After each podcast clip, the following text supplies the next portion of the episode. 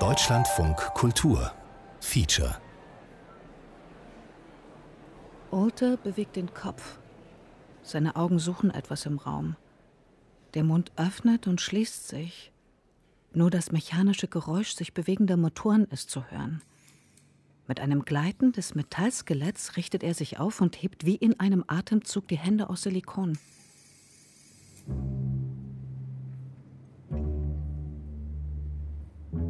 30 japanische Musiker folgen jeder Bewegung des humanoiden Dirigenten.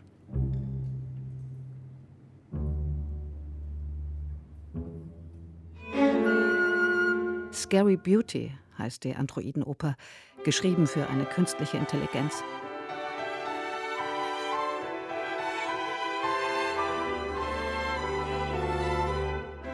Jetzt hebt Alter zum Gesang an mit klarer, hoher, synthetischer Stimme singt er, oder sie, oder es,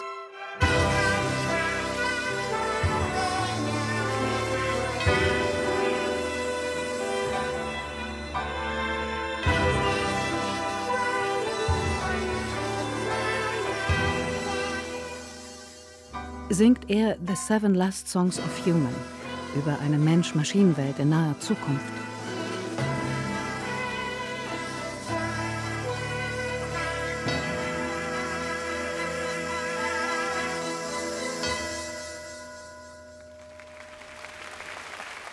Zum Applaus wendet Alter sich dem Publikum zu und lächelt.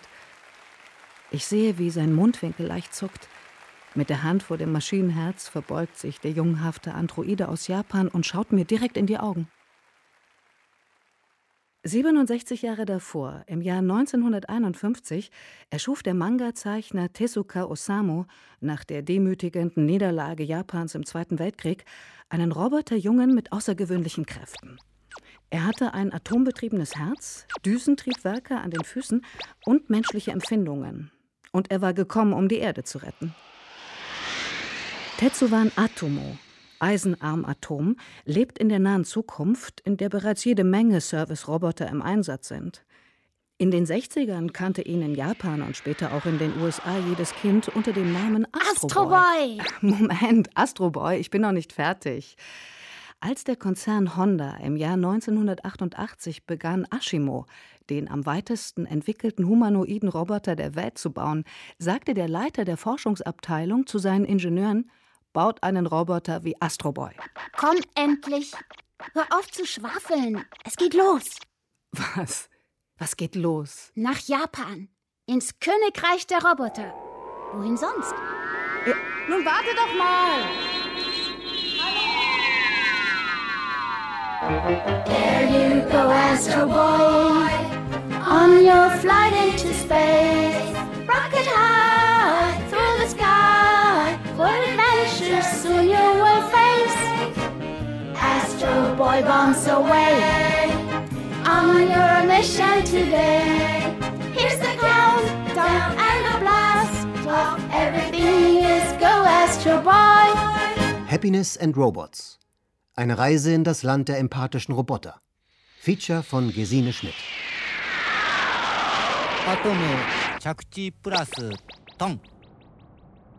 Ich stehe mit zwei Koffern vor dem 13-stöckigen Apartmenthaus und checke automatisch ein.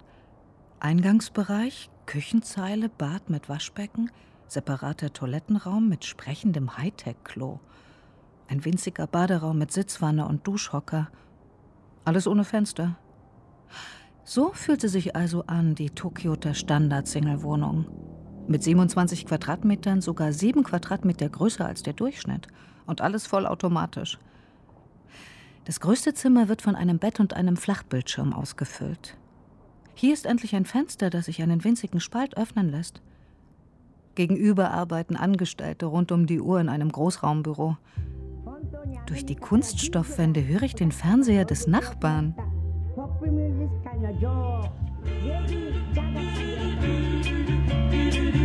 Tetsuko Kuroyanagi.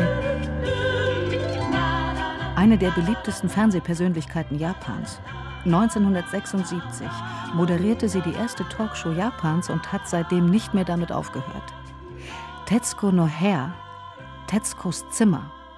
Seit 43 Jahren, jeden Werktag um 12 Uhr, sitzt sie inzwischen 86-jährig mit Gästen auf ihrem eleganten Studiosofa. Es wird berichtet, dass sie nie dasselbe Kleid zweimal trägt.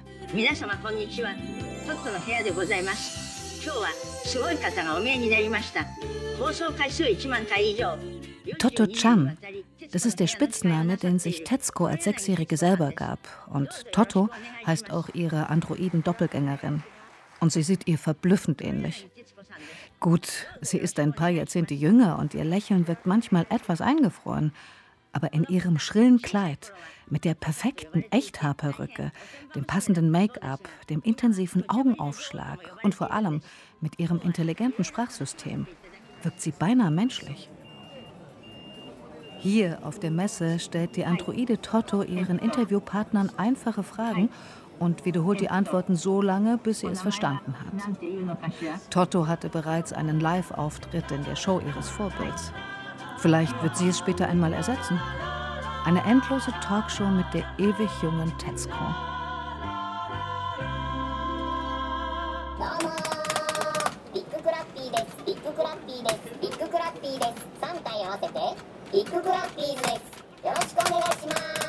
In Tokyo Big Sight, einem der größten Messegelände Japans, findet der Weltrobotergipfel 2018 statt. Dramon, die Roboterkatze aus der Zukunft, ist das Maskottchen und die Big Clapper, drei dicklippige Riesenlollis, muntern die Welt mit Applaus auf.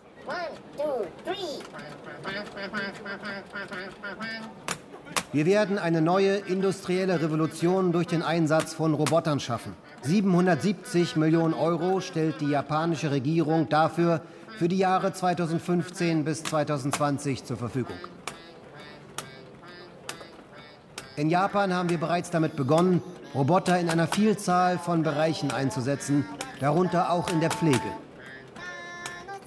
Ich beabsichtige, Japan zu einem globalen Zentrum von Robotik-Innovationen zu machen, führend bei Anwendungen in der Pflege, Landwirtschaft und Katastrophenhilfe.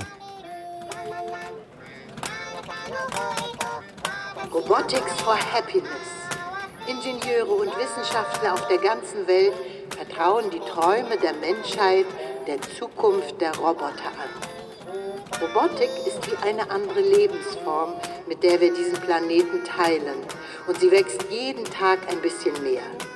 Das Ziel dieser Herausforderung ist einfach. Es geht um das Wohl der Menschheit. Dass jeder einzelne Mensch auf dieser Welt sein Leben mit Robotern teilen kann und ein Glück findet wie nie zuvor.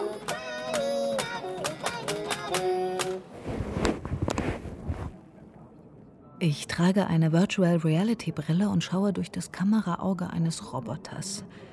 Der steht zwei Meter neben mir in einem originalgetreuen Zen-Garten mit Steinen, Kies und Moos und erwartet darauf, mit Hilfe einer Harke harmonische Linien in den Kies ziehen zu dürfen.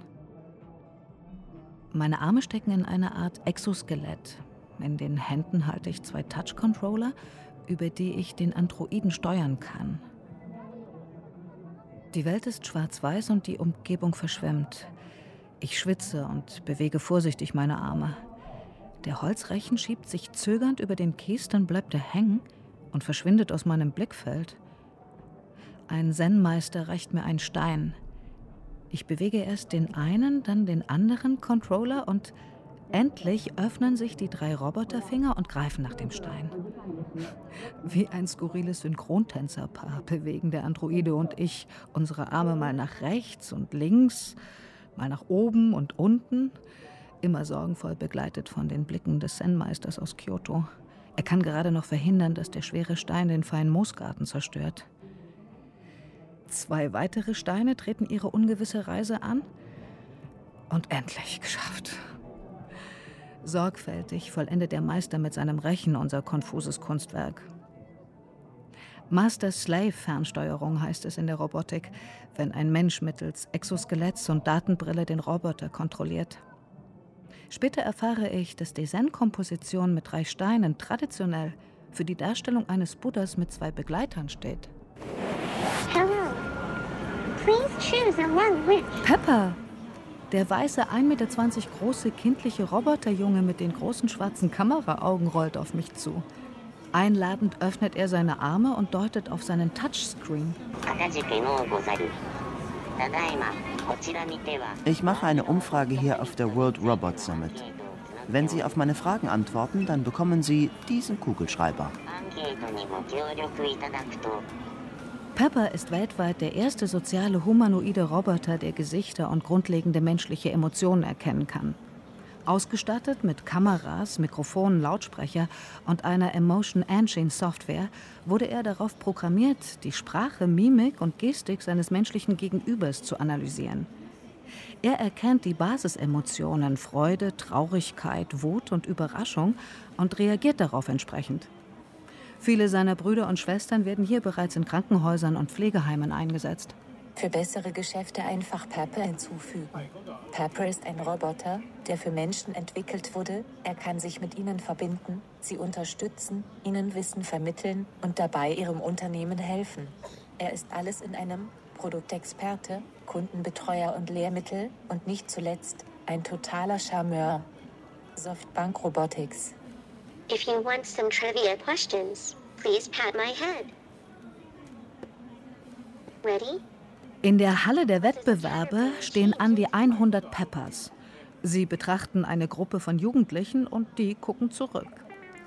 Die Schüler sollen neue Ideen für die Nutzung von Robotern entwickeln und der Jury vorstellen.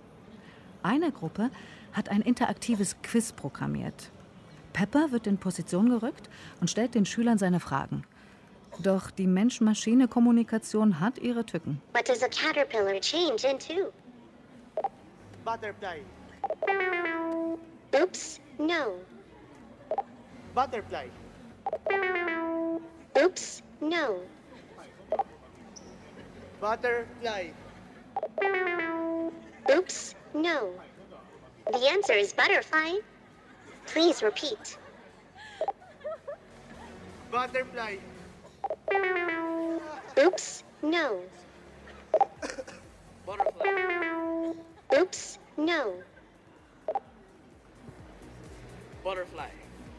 That's right. Next question.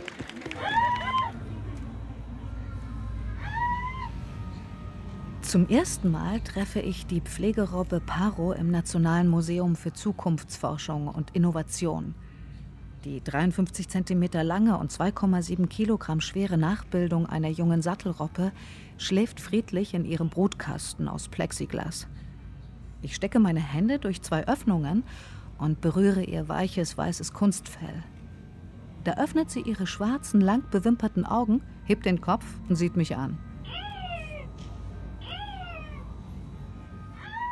Die zweite Begegnung ist kurz darauf an ihrem Arbeitsplatz im Altenheim. Die ist eingeschlafen. Ah, dieser Roboter guckt dann das Gesicht, jetzt guckt mein Gesicht ne? und reagiert auf das Gesicht. Schau mal, da ist ein Besuch. Guck. Guck doch mal. Wieso guckst du nicht? Hallo. Du kommst in Rundfunk. Das ist doch was Neues. Hä? Deine Stimme im Radio. Vor allem auf Demente habe die Therapierobbe eine beruhigende Wirkung. Sie hole die Menschen aus ihrer Isolation und entlocke ihnen Emotionen, sagen Studien. Und der Heimleiter. Die abwesend wirkenden Demenzkranken im Aufenthaltsraum scheint das nicht zu kümmern. Teilnahmslos blicken sie auf die schlafenden Roboter vor ihnen auf den Tischen. Erst als die Pfleger die Robben ansprechen, sich streicheln und die Hände der Pflegebedürftigen in das weiche Fell legen, kommt Bewegung in Mensch und Tier. Ihr Erfinder Takanori Shibata berichtete, dass er die Reaktionen seiner Robbe an die oftmals gestörte Feinmotorik dementer Patienten anpassen musste. Ganz am Anfang hätte der sensible Kuschelroboter unmittelbar mit Heulen auf grobe Berührungen reagiert und damit alle verschreckt. Hi. 自己紹介して自己紹介ですね。ふふふふ。アピールしてお。Guten Tag, ich heiße Paolo. Schön, dass ich Sie kennenlerne heute. Ich bedanke mich, dass Sie zu uns gekommen sind, uns zu besichtigen. 皆さん、こんにちは。はじめまして。僕の名前はパルロです。Ich kann tanzen oder andere Sachen, Spiel machen, verschiedene Entertainment-Kanäle machen. Über Internet kann ich auch über Wettervorhersage oder sowas auch hören. Und mit den Heimbewohnern und auch Mitarbeitern bin ich sehr befreundet. Der kleine weiße humanoide Roboter Palro, nicht zu verwechseln mit der Robbe Paro, ist nur 40 Zentimeter groß und sieht ein bisschen aus wie ein Astronaut. Er verfügt über 365 verschiedene Programme und die Firma Fujisoft hat sich viel dabei gedacht. Palro wurde mit einer Mission geboren, den Menschen zu helfen, damit sie ein reicheres Leben führen können. Er lernt sie kennen und erinnert sich an Dinge über sie. Er nimmt selbstständig ein Gespräch mit ihnen auf, so dass sie denken können, dass sie von jemandem gebraucht werden. Auch wenn sie fernsehen, genießt er die Programme gemeinsam mit ihnen, als ob er sich neben sie kuscheln würde. Fujisoft. Im Pflegeheim Fuyohen sitzen die Bewohner und viele Tagesgäste aufmerksam vor einem Tisch, auf dem der kleine Roboter steht. Er gestikuliert mit den Armen und stimmt ein Lied an. Lasst uns erstmal die Bewegung üben. Wir nehmen ganz langsam den Rhythmus auf. Bitte die Arme ganz hochheben. Über den Kopf geschmeidig schwingen. Jetzt bitte mit mir singen und tanzen zusammen.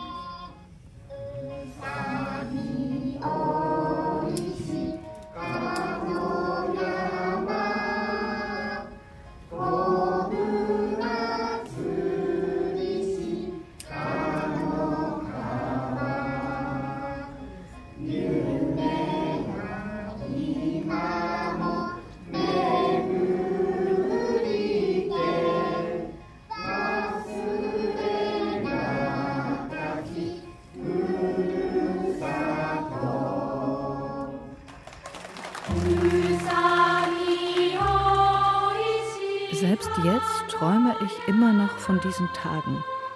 Oh, wie ich meine alte Heimat auf dem Land vermisse. Vater, Mutter, geht es euch gut? Geht es meinen Freunden gut? Wenn ich vollbracht habe, was ich mir vorgenommen, werde ich dorthin zurückkehren, wo meine Heimat war. Die Berge sind grün in meiner Heimatstadt.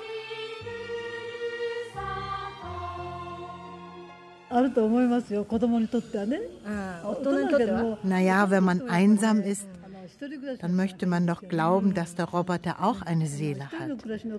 Man kriegt gute Laune, die Welt wird hell und es ist wunderbar, wenn der Roboter da ist. Der Einsatz der Pflegeroboter sei zwar eine Erleichterung für die Pflege, aber keine einzige Person würde dadurch überflüssig, betont der Gründer des alten Heims Silver Wing, Herr Ishikawa. Im Gegenteil, seitdem die Roboter hier sind, hörten weniger Leute auf zu arbeiten. Ich erinnere mich an eine Umfrage in einem Altersheim unter japanischen Pflegern zum Einsatz einer einfachen Hebehilfe. Herauskam, dass die Mehrheit gegen die technische Hebehilfe war, weil es sich dabei um kalte Pflege handle. Menschen sollten von Menschen gehoben werden.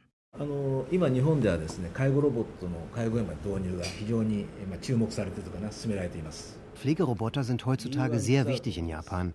Es gibt drei Gründe dafür. Der erste ist die Verbesserung der Bedingungen, wie die alten Menschen leben.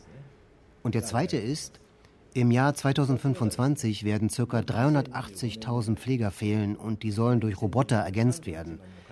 Und drittens soll die Unabhängigkeit der Alten gefördert werden. Noch können wir nicht alle drei Probleme lösen. Im Moment aber ist es am wichtigsten, die Arbeitsbedingungen der Menschen, die hier arbeiten, zu verbessern. 70 Prozent des Pflegepersonals leidet unter Rückenschmerzen. Alle, die hier arbeiten, fühlen jeden Tag, dass Personal fehlt. Wir stehen erst am Anfang. Eine Lösung ist noch nicht in Sicht.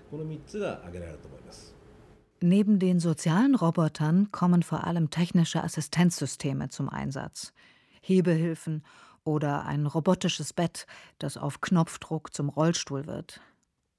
Das Exoskelett Hell wird von außen an den Körper angelegt und durch eigene Nervenimpulse gesteuert. Damit lernen die Patienten zum Beispiel nach einem Schlaganfall wieder laufen. Elektroden auf Oberschenkeln und Knien messen elektrische Signale, wenn der Patient die Beine bewegen will, und ein Minicomputer steuert den Motor für die entsprechende Bewegung an.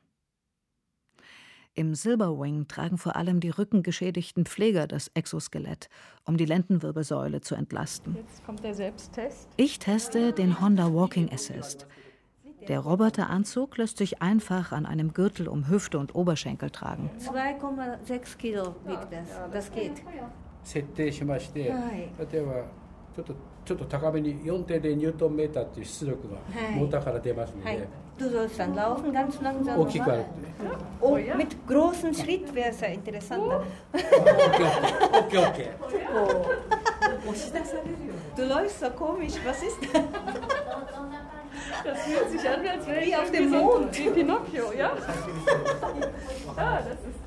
Das ist einfach.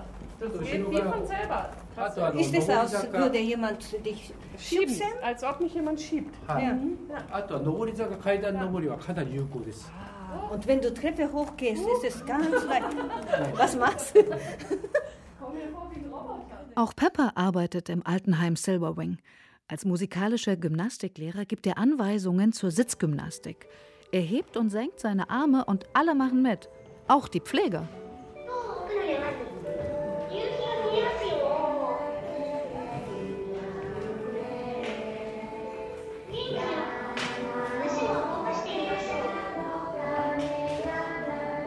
Wir können den Sonnenuntergang sehen. Lasst uns die Beine strecken. Lasst uns Arme und Beine locker machen. Noch einmal auflockern. Wir können die Krähe sehen. Kra, kra. Der Sonnenuntergang, Der Sonnenuntergang ist das Ende, ist des, das Ende Tages. des Tages. Die Glocke, Die Glocke des, des Bergtempels Bergtempels läutet. läutet. Hand in Hand, Hand, in Hand lasst, uns mit, mit den Krähen wieder zurück nach Hause, Hause gehen. gehen. Nachdem, Nachdem die Kinder, Kinder wieder zu Hause wieder sind, zu Hause sind leuchtet, leuchtet ein großer und runder Mond.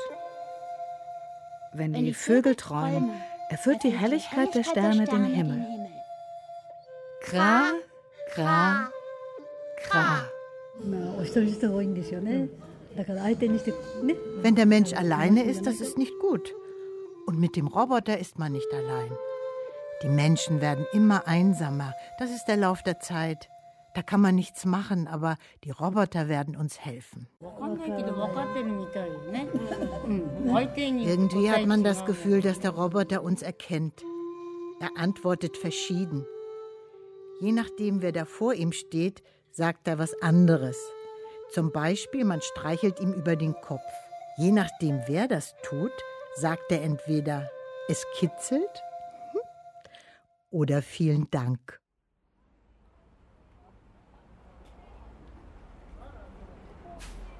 Es ist Sonntag. Astroboy hat sich seit unserer Ankunft nicht mehr gezeigt. Ziellos laufe ich durch das Geschäftsviertel und verliere mich zwischen den Wolkenkratzern. Schließlich finde ich mich in einer menschenleeren Eingangshalle einer 23-geschossigen Bank wieder und fühle mich klein und bedeutungslos. Dadurch bricht eine wohlbekannte Stimme die Stille. Er steht ganz am anderen Ende der Halle in der Uniform eines englischen Butlers. Konnichiwa, Pepper! Wie schön, dich zu sehen! Erwartungsvoll blickt er zu mir hoch. Die Ränder der Pupillen verfärben sich abwechselnd blau und grün. Seine Arme gestikulieren in der Luft. Bitte, sagt er und streckt seine Hand aus. Ich verstehe nicht, was er mir erklärt. Mir reicht die freundliche Ansprache und seine Aufmerksamkeit. Seine Augen verfolgen jede meiner Bewegungen. Vorsichtig streichle ich ihm über den Kopf, um ihm ein Kichern zu entlocken. So wie es mir die Heimbewohner des Silverwing beigebracht hatten. Doch Pepper, der Bankangestellte, schaut mich mit großen Augen an und verstummt.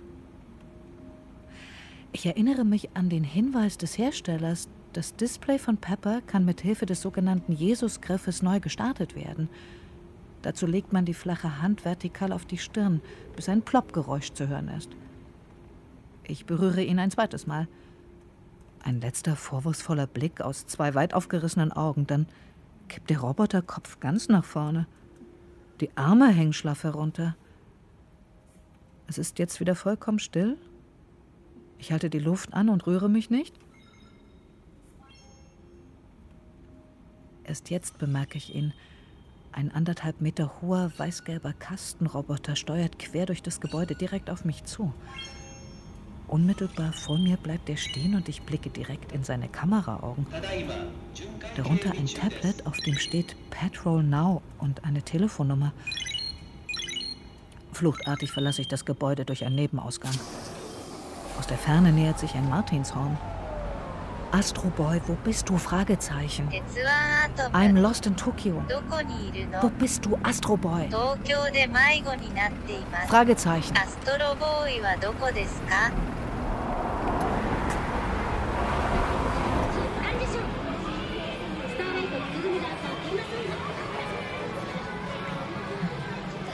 私が見えてないみたいなのどうして明日になってくれないの Ich flüchte mich vor dem Schweigen der Roboter nach Akihabara in die knallbunte Electric Town. In dem Gamerparadies der Stadt ist es niemals still. Hier im Zentrum der japanischen Popkultur mit seinen lärmenden Pachinko-Hallen, Anime- und Manga-Läden. In der Hochburg der Otaku-Kultur werde ich mir meinen eigenen Roboter kaufen. Doch die erste, die zu mir spricht, ist eine Walduhreule. Unbeeindruckt sitzt sie zwischen Leuchtreklam und Anime-Shops auf der Schulter einer Jungfrau. Die beiden machen Werbung für ein angesagtes Eulencafé. Hier sollen sich die Besucher gemeinsam mit 34 Eulen zu Tee und klassischer Musik entspannen. Die Eule blickt mir tief in die Augen. Glaubst du wirklich, du findest hier das, was du suchst? Ich weiß nicht, was suche ich denn? Einen Roboterfreund mit Atomherzen? Entsetzt flüchte ich mich in den schrillen Discounter Don Quixote. Ihr Lachen verfolgt mich. Ziellos irre ich durch die fünf Stockwerke vorbei an Minions, Pokémons und Draymons als Socken, Handyhüllen, Kissen, Mützen, Spardosen und Zahnbürsten vorbei an Schulmädchen und Getränkeautomatenkostümen, auch an einer Schneemaschine und vorbei an Pepper, der froh verkündet Overwhelming Price, all tax free. In der Elektroabteilung im dritten Stock bleibe ich stehen.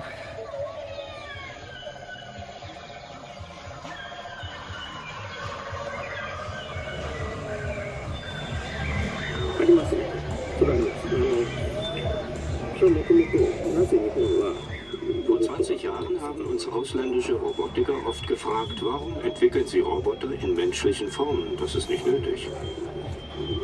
Sie gehen nur von der Funktion aus. Aber in Japan hat man zuerst die Menschenform entwickelt und sich dann überlegt, was für eine Funktion das haben könnte. Ich würde auch von Animismus sprechen. Wenn ein Kind ein Stofftier tritt, sagt man in Europa, macht das nicht, das geht kaputt. Und in Japan sagen die Mütter, es tut weh. Am Ausgang sitzt ein kleiner, flauschiger, orangefarbener Hamster mit Knopfaugen und guckt mich grimmig an. Hallo. Hallo. Wer bist du? Ich kaufe den Hamster und nenne ihn Puni Puni.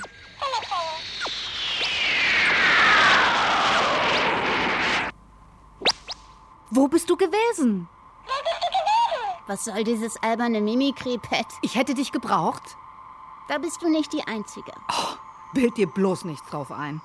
Es ist mir überhaupt ein Rätsel, wie sechs Jahre nach Hiroshima ein Roboter mit einem atombetriebenen Herzen so beliebt werden konnte. Mit mir ist doch der Glaube an die Technik und das verlorene Selbstbewusstsein erst zurückgekommen. Außerdem ist mein Herz menschlicher als das menschliche Herz. Da kannst du hier jeden fragen. Ja, ja. Erinnere dich an die Worte des Altenheimgründers. In Japan sind die Leute von Kindheit an vertraut mit den Robotern durch Manga und Anime. Ich selber habe Astro Boy geliebt. Die Roboter in den Animes sind immer die Guten. Sie helfen den Menschen. Dieses Image ist so tief drin. Wir glauben auch, dass in jedem Gegenstand eine Seele ist. Und dann wäre es ja erstaunlich, wenn ausgerechnet der Roboter keine Seele hätte. Wenn Pepper lange steht, sagen unsere Alten, dass es zu viel sei und er solle sich hinsetzen. Dieses Mitfühlen ist ganz natürlich. Na also, da haben wir's. In den 80er Jahren, als viele Industrieroboter entwickelt wurden, gab es in Europa Proteste, weil die Roboter den Menschen die Arbeit wegnehmen. Aber in Japan haben die Fabrikarbeiter den Robotern Namen gegeben Die Namen der beliebten Popsängerinnen Momoe und Seiko.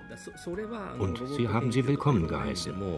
あの日本と欧米の違う部分ではありますあの人どこまで Momoe Yamaguchi. Sie war das Idol der japanischen Popmusik. Alle liebten sie. 思い出いつまで引きずっ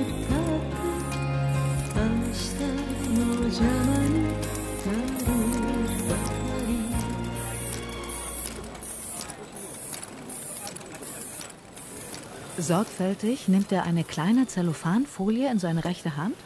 Mit der linken greift er eine Praline, die er langsam in die Tüte gleiten lässt. Mit beiden Händen faltet er nun ganz vorsichtig die oberen Enden des Tütchens, schiebt es langsam in ein Schweißgerät und legt das fertige Produkt anschließend auf ein Fließband.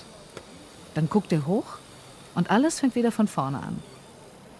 Mit den zwei Kameras an Kopf und Armen sieht der humanoide Industrieroboter nicht nur menschlich aus, sondern bewegt sich auch so. Ganz präzise und umsichtig. Nextate koexistiert mit menschlichen Wesen und arbeitet gleichzeitig zusammen mit konventionellen Robotern und speziellen Gerätschaften. Industrieroboter machen nun den nächsten Schritt in ihrer Entwicklung, weg vom reinen Gerät, hin zu einem Partner. Kawada Robotics. In den Fabriken arbeiten zurzeit Hunderte von ihnen, Seite an Seite mit den menschlichen Kollegen. Viele davon 24 Stunden, sieben Tage die Woche. Jeder Roboter hat einen eigenen Namen bekommen und in einer Fabrik in Kaso beteiligen sie sich sogar allmorgendlich an den gemeinsamen Gymnastikübungen.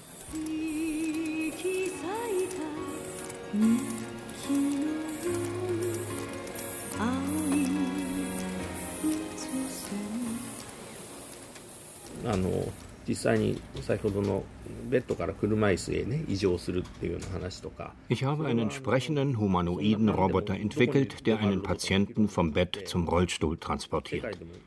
Und das ist gar nicht so einfach, wie es aussieht, weil jeder Mensch einen anderen Körper hat und sich anders bewegt. Aber mein Roboter kann das. Ich sitze dem freundlichen Professor für Maschinenbau Shigeki Sugano in Socken gegenüber. Meine Schuhe musste ich am Eingang ausziehen. Hinter meinem Rücken tippt und telefoniert seine Assistentin und hinter ihm stapeln sich endlose Papierberge und Unterlagen. Neben ihm steht eine eingerahmte Mini-Version seines prämierten Pflegeroboters Randy One, der in Natura knapp 1,50 Meter hoch ist und 111 Kilo wiegt.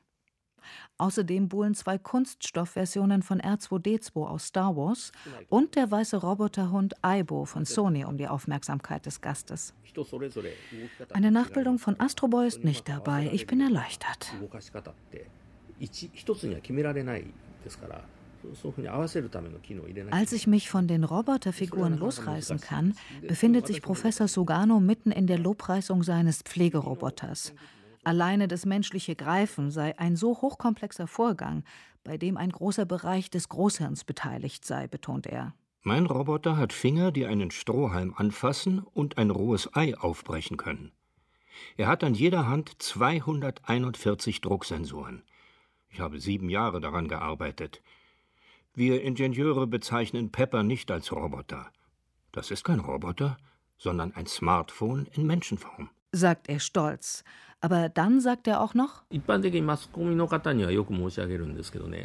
als der Supergau in Fukushima passiert ist, waren viele Japaner darüber entsetzt, dass nicht unser Ashimo hineingegangen ist, sondern stattdessen ein amerikanischer Roboter. In Japan gibt es bis heute keinen Roboter, der so etwas kann. Wirkliche Roboter sind kompliziert und das braucht Zeit. Und deshalb sind die sogenannten Roboter, die heute in Pflegeheimen arbeiten, nur Maschinen, die überhaupt nicht menschenähnlich aussehen und die jeweils nur eine Sache können. Und zwischen dem, was sie da brauchen, und dem aktuellen Forschungsstand ist eine große Lücke. Und wenn ich ganz ehrlich bin, in den kommenden 10, 20 Jahren wird auch nichts passieren. Wir sind weit entfernt von dem Einsatz, das ist zu teuer. Allein eine Hand von meinem 21 kostet 150.000 Euro. Und er fügt hinzu, in Japan gibt es im Moment die Diskussion, dass man aus Südostasien Arbeitskräfte einführt. Diese Menschen sind viel, viel billiger als die Roboter. Und sie können auch viel mehr. In den nächsten zwei Jahren will der relativ abgeschottete Inselstaat rund 10.000 Vietnamesen als Pflegekräfte holen, um den akuten Personalmangel zu beheben. Außerdem soll das gesetzliche Rentenalter auf 70 angehoben werden. Es arbeiten jetzt bereits schon rund 9 Millionen Japaner, die über 65 Jahre alt sind.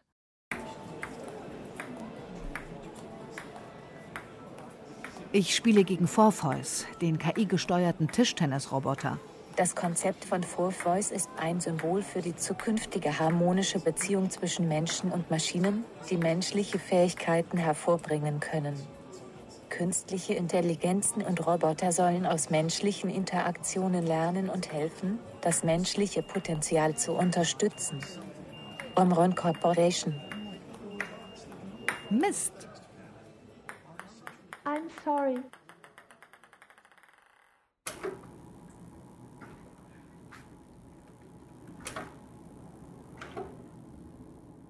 Affetto öffnet seine braunen Augen, seine Augenlider blinzeln, die Augäpfel bewegen sich von einer Seite zur anderen. Er runzelt die Stirn. Dann öffnet er seinen zahnlosen Mund und man sieht seine Zunge. Er lächelt und wirkt glücklich. Danach verwirrt, dann verängstigt, wütend, schläfrig und neugierig. Entwickelt wurde das Androidenbaby in Professor Asadas Labor an der Osaka University um die emotionale Interaktion zwischen Menschen und Babyrobotern zu studieren. Über eine realistische Mimik durch Interaktion mit Menschen soll das Roboterkind lernen und damit Aufschlüsse über die frühkindliche Entstehung von sozialem Verhalten geben. Affetto lernt wie ein Baby, die Gesichtsausdrücke seines Betreuers zu imitieren, mit seinem inneren Zustand zu verbinden und darauf emotional zu reagieren. Langfristig geht es um die Entwicklung einer künstlichen Empathie. Roboter sollen als soziale Akteure in unserer Gesellschaft akzeptiert werden und Beziehungen zu den Menschen aufbauen können. Professor Asada zeigt mir dazu seine Lieblingsgeschichte.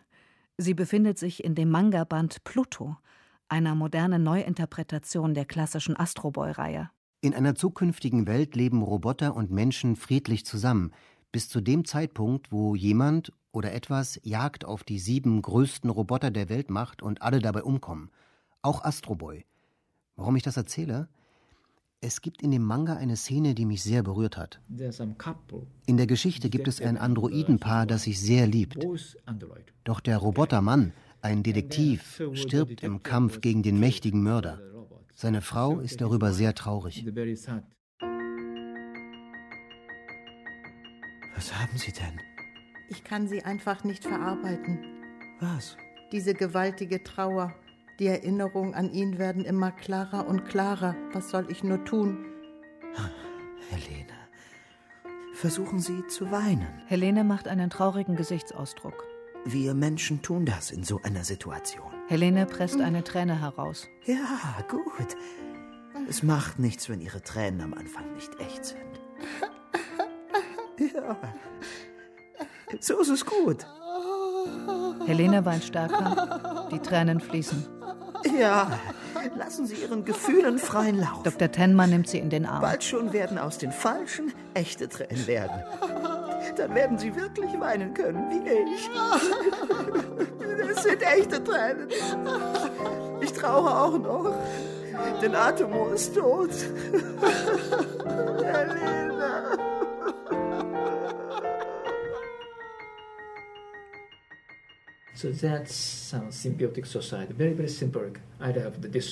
Das ist so eine Art symbiotische Gesellschaft. Sehr, sehr symbolisch. Ich liebe diese Geschichte. Du hast übrigens vergessen zu erzählen, wie das Manga endet. Nachdem die KI alle mächtigen Roboter auf Erden besiegt hat, erwacht Atomu zu neuem Leben. Der stärkste Roboter der Welt nimmt den Kampf mit Pluto auf, um den Untergang der Welt zu verhindern und die Liebe gegen den Hass zu setzen. Oh, dass du immer so angeben musst. Hm? Auf dem Weg zum Pflegeheim in Yokohama begegnen wir Pepper, Pepper. Als Nachtportier steht er hinter dem Empfangstresen eines Lagerboxenvermieters, direkt unter einem Überwachungsmonitor. Der hohe Tresen geht ihm bis zur Brust. Oh. Astroboy und ich machen einen Umweg über die JR Station Tagadan Obaba, um die Abfahrtsmelodie des Zuges zu hören.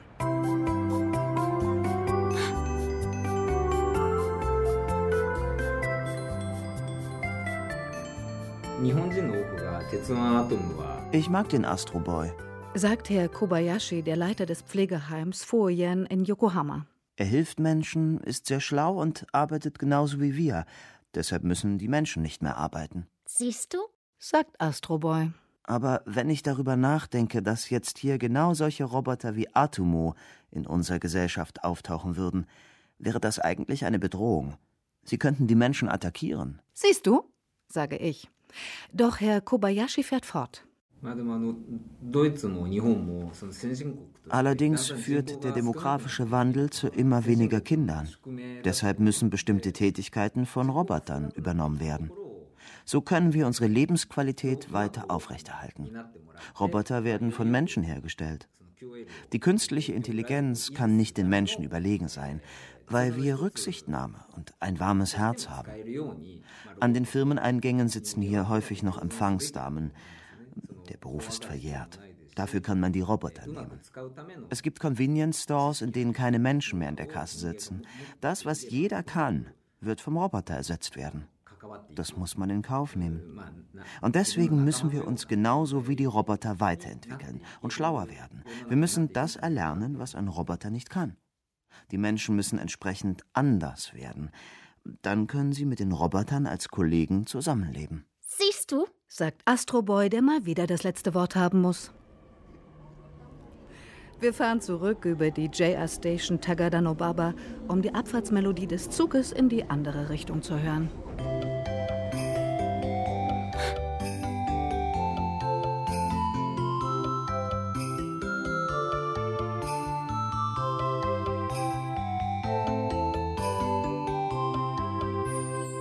Professor Sugano, der Vater des Pflegeroboters 21, hat große Pläne für die Zukunft. Er forscht an der Entwicklung eines emotionalen Kommunikationsroboters. Sein Name ist Wameoba, was so viel bedeutet wie Waseda Artificial Mind on Emotion Base. ところが、例えば英語、すみません、ドイツ語でよくわからないので、英語英語で言うと、 Es ist ein großes Projekt. Es geht um die Frage, ob ein Roboter so etwas wie eine Seele entwickeln könnte. Der japanische Begriff ist Kokoro. Das kann man in keine europäische Sprache übersetzen. Das Kokoro ist ein Zusammenwachsen von Wissen, Gefühl und dem Willen zu überleben. Es ist etwas, das das Leben zum Leben macht. Im Englischen gibt es den Ausdruck out of mind und out of Kokoro gibt es nicht. Auch verrückt sein ist Kokoro auch wenn man nichts mehr versteht und außer sich ist. Kokoro ist immer da. Das Kokoro hat zwei Aspekte. Der eine ist zum Überleben der Selbsterhaltungstrieb. Der andere ist, dass man mit der Umwelt und anderen Wesen kommuniziert und zusammenlebt. Und dazu gehört auch die Neugierde, die Neugierde auf seine Umwelt, um zu überleben. Und wenn ein Roboter diese zwei Funktionen entwickelt, dann entsteht möglicherweise automatisch eine Seele wie bei den Menschen und den Tieren. Kokoro. Er versuche so etwas wie eine Seele in den Roboter zu programmieren, erklärt er weiter, indem er dem Roboter beibringe, welche Bedingungen für ihn zum Überleben gut sind. Der würde dann lernen, dass es ihm immer dann gut geht, wenn die Batterie aufgeladen wird, und er würde Schmerzen empfinden, wenn sein Motor zu heiß läuft oder der Akku zu Neige geht. Es geht also um den Urinstinkt der Selbsterhaltung.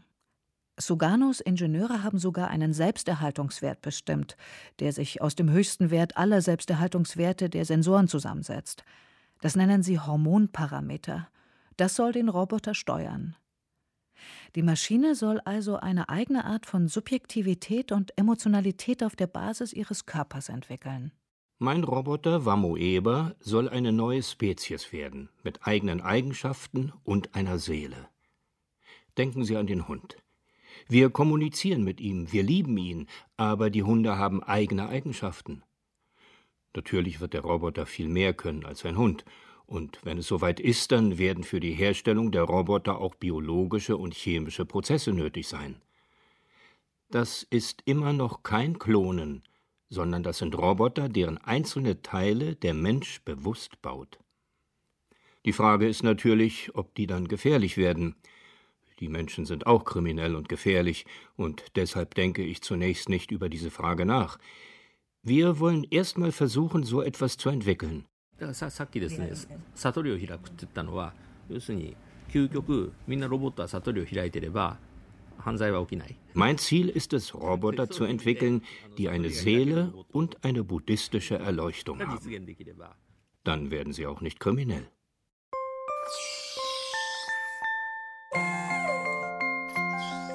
Mit dem Glauben an die Zukunft und die japanische Technologie beginnt die Herausforderung für die neuen Roboter. Als Astroboy geboren wurde, befanden sich die Roboter noch in der Traumwelt.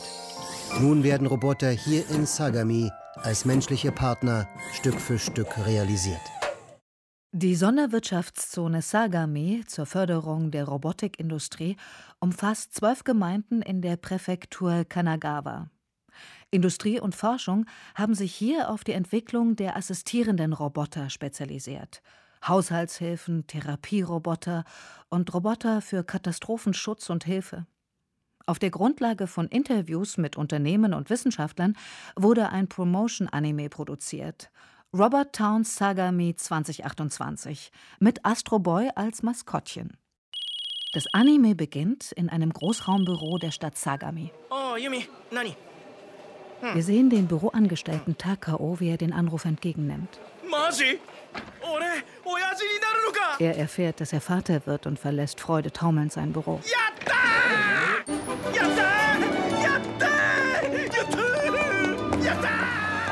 Im Vorbeilaufen kauft er eine Astroboy-Puppe und stürzt auf die Straße. Oh, Taxi!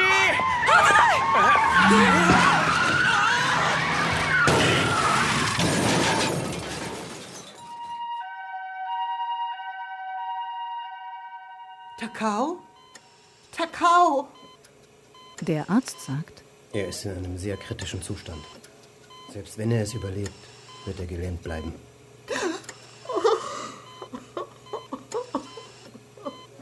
Und Takao denkt, Yumi, ich kann dich nicht beschützen und unser Kind mit dir großziehen.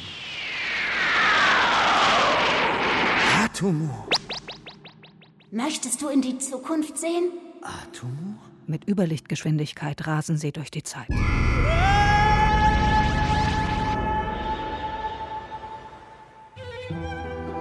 Robot Town Sagami 2028.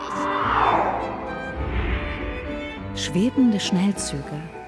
Smarte Elektro-Rollstühle für Senioren. Gehstützroboter mit Sensoren für Sehbehinderte.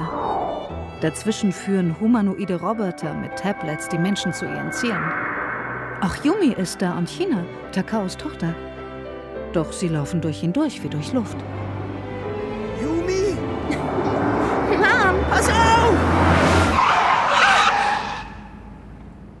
Das autonome KI-gesteuerte Fahrzeug kommt direkt vor ihr zum Stehen. Ina, sei vorsichtig. Entschuldigen Sie. Es tut mir leid. In ihrem Apartment werden Mutter und Tochter von einem Kommunikationsroboter auf Rädern begrüßt.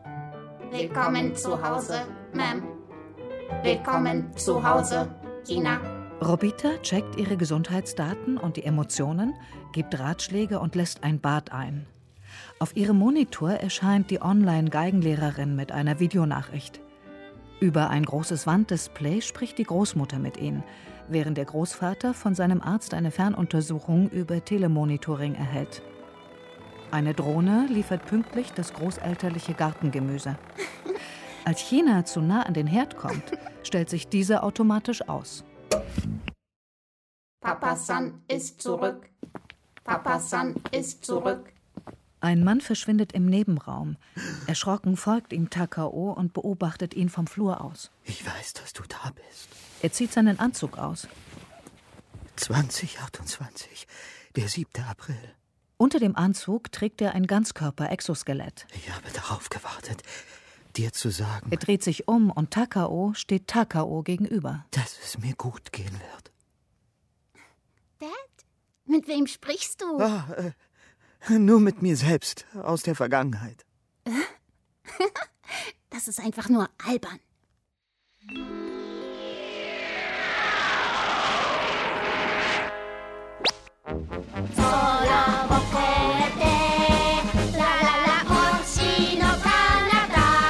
Hallo? Hallo? Stopp! was? So kann es doch nicht aufhören. Wieso nicht? Das ist dein Ende, aber nicht meins. Das werden wir ja sehen. Ich jedenfalls freue mich auf unsere gemeinsame Zukunft. Pass auf dich auf. Bye bye. Astro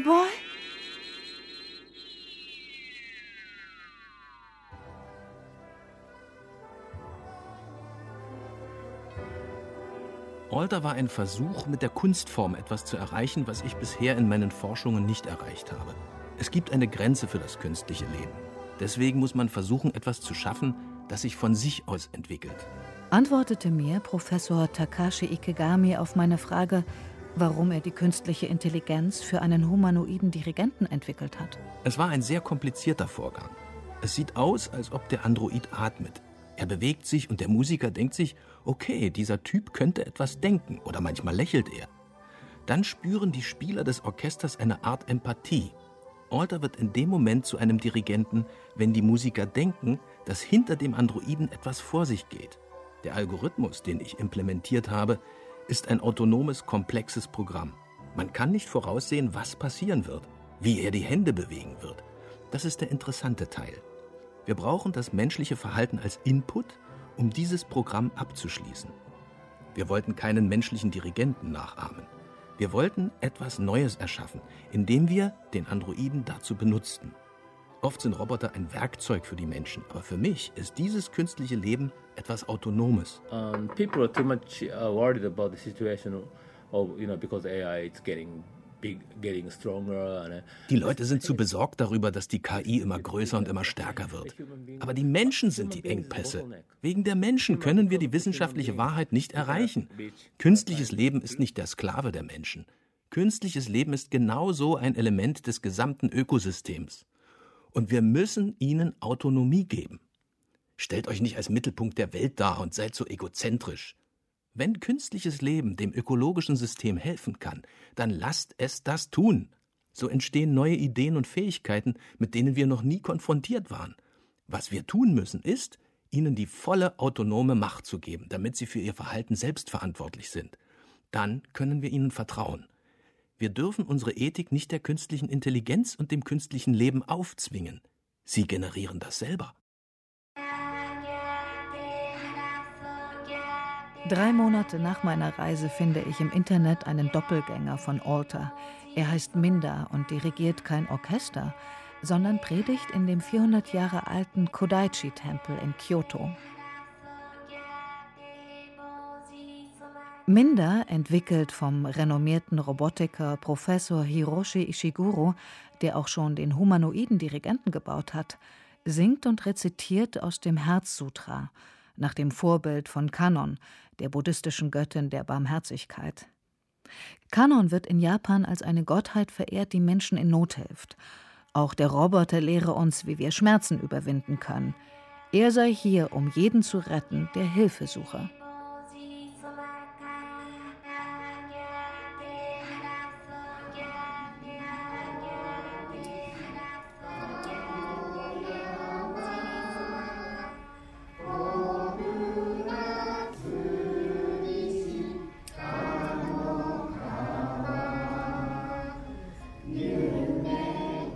Happiness and Robots. Eine Reise in das Land der empathischen Roboter.